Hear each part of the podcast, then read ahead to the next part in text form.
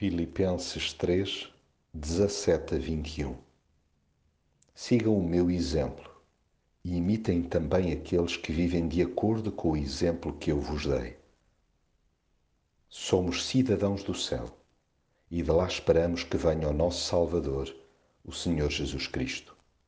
Ele transformará o nosso pobre corpo, tornando-o semelhante ao seu corpo glorioso, com aquele mesmo poder que ele tem para exercer domínio sobre todas as coisas. Mal de mim se me limitar a desafiar outros a seguir apenas as palavras que debito. Mais do que sentenças corretamente proferidas, desejo apresentar como exemplo aquilo que faço.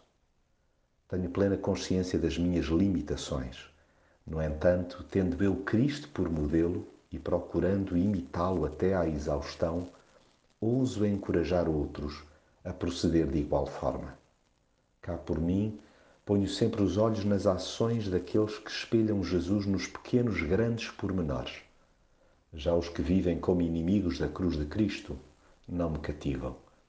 Só o facto de o seu Deus ser o estômago revolve-me as entranhas. Provoca-me náuseas que sintam honra naquilo que os devia envergonhar.